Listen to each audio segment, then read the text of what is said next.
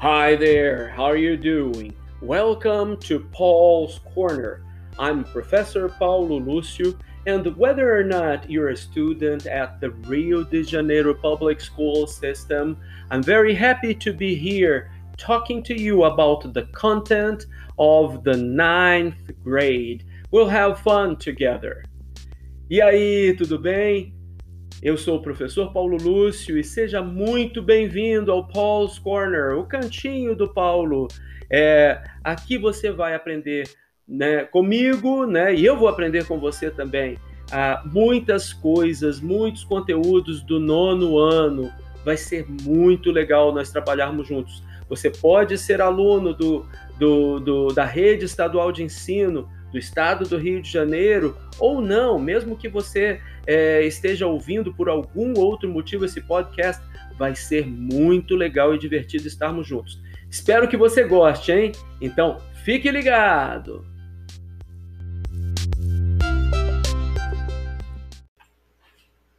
Nono ano, primeiro bimestre, episódio 2, aula 2.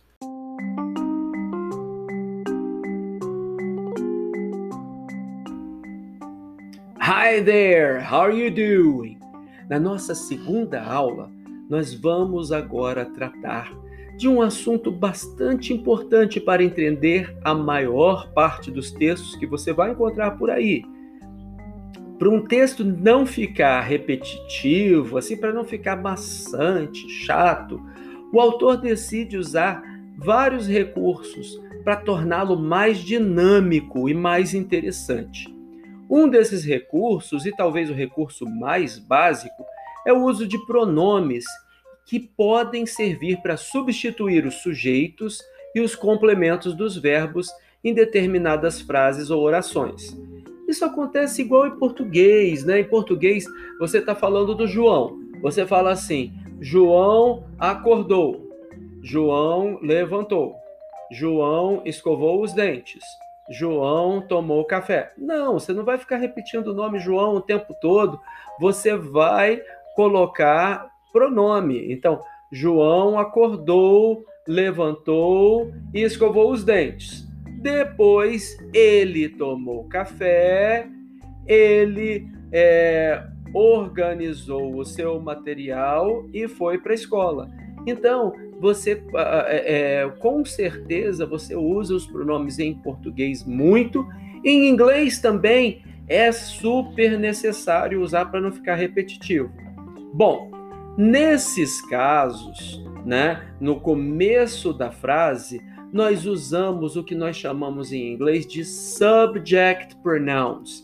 Em português, eles são chamados de pronomes pessoais do caso reto né? E são assim bem parecidos. São subject pronouns. O que, que acontece com subject pronouns? Eles vêm normalmente no começo da frase, é quem faz a ação. Então, eu vou falar que é ele, que é ela, eu, você, né? No caso, você em português é um caso diferente, mas em português nós temos eu, tu, ele, nós, vós, eles, né?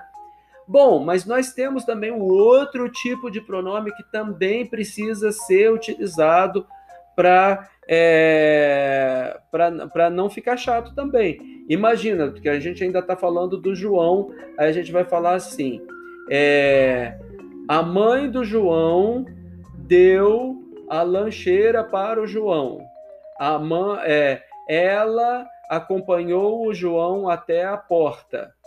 Ela falou para o João: vá com cuidado. Ela ficou esperando o João mandar uma mensagem é, quando João chegasse na escola. Né? Não é, a gente não fica falando João, João, João o tempo todo para o João, do João, no João, vai fazer, vai entregar para o João todas as coisas que a gente coloca como complemento, né? A gente vai falar em português, pode ser que a gente fale para ele, pode ser que a gente fale o, ela o viu, ela, ah, ela viu ele, tá errado, tá, gente? Não vamos falar ela viu ele, ela ouviu, né? Claro, dá para falar, muita gente fala desse jeito, mas é legal quando a gente vai falar, que pensa assim, eu vou falar o português correto, porque eu vou falar de um jeito certinho, porque as pessoas que estão conversando comigo vão prestar atenção se eu estou falando bem. É importante a gente saber falar certinho. Então, ela ouviu, ela lhe deu sua, sua lancheira. Então, é importante que a gente pense nesses pronomes. Em português, nós chamamos de pronomes pessoais do caso oblíquo, aqueles pronomes que complementam. Em inglês, eles são chamados de object pronouns. Object pronouns por quê?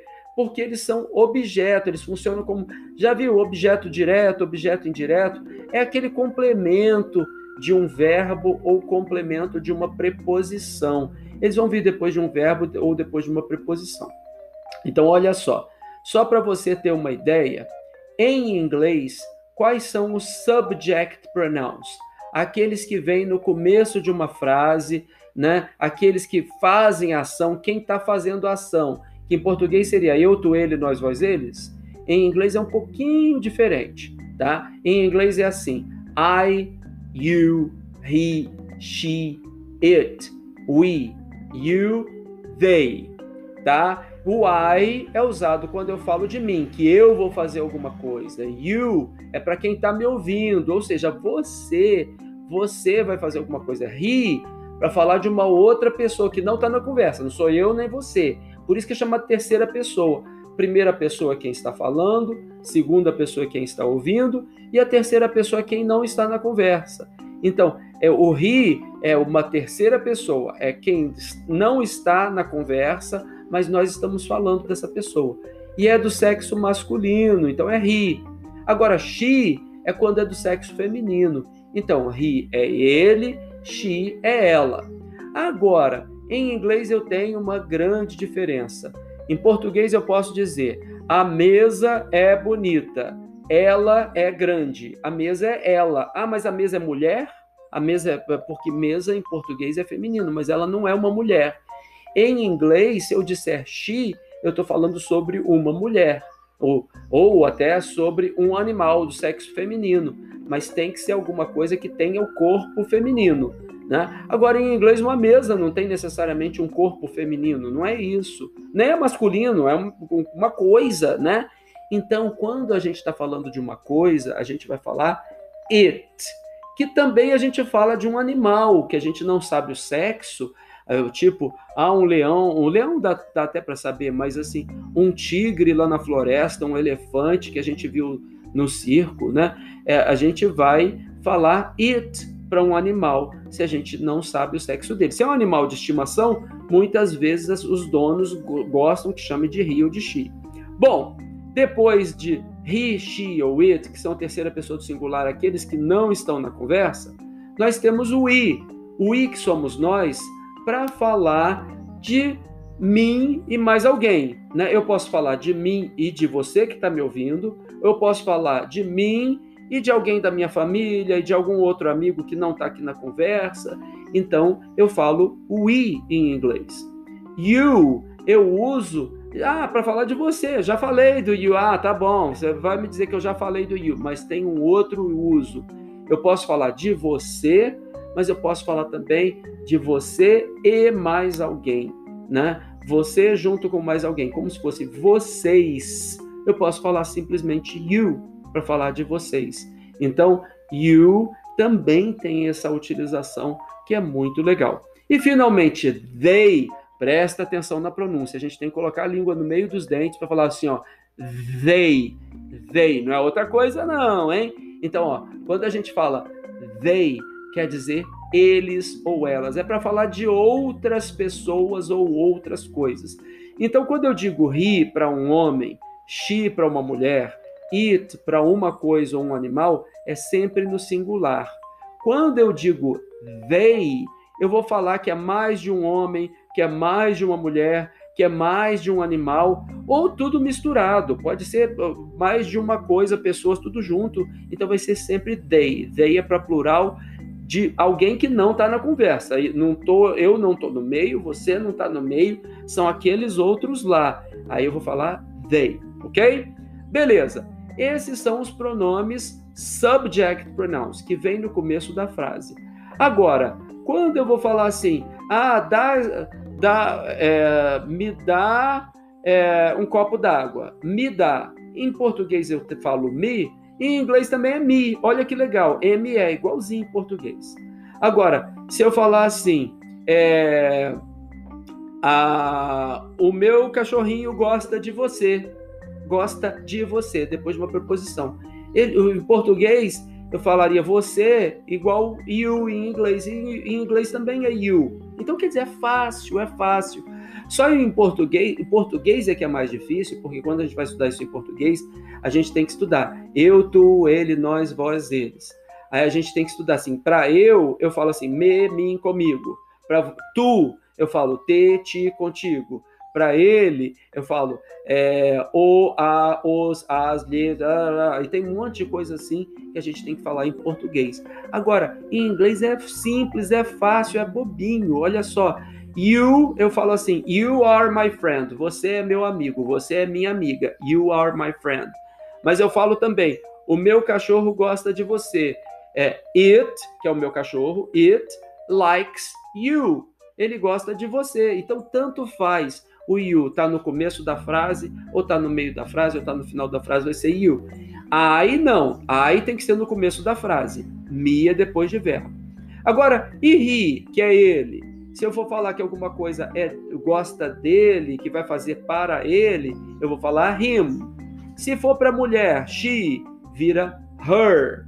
Se for para um animal, para uma coisa, fica do mesmo jeito. It fica it mesmo. Aí se eu falar que alguém gosta de mim e de você, aquela pessoa gosta de nós, né? Eu falo us. Como eu poderia falar assim? É, é, o meu pai vai emprestar o carro dele para mim e para você. Ou seja, o meu carro vai, o meu pai vai nos emprestar o carro dele. Nos emprestar, eu vou falar, he's going to lend us. Ele vai emprestar para mim e para você. Então, us, ok?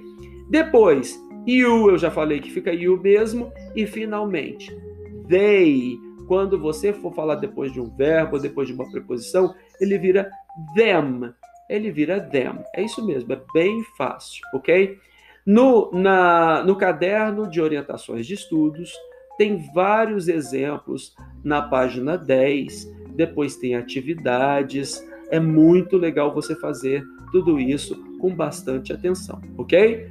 Próxima aula vai ter mais novidades. Então, ó, te vejo na aula 3. Bye!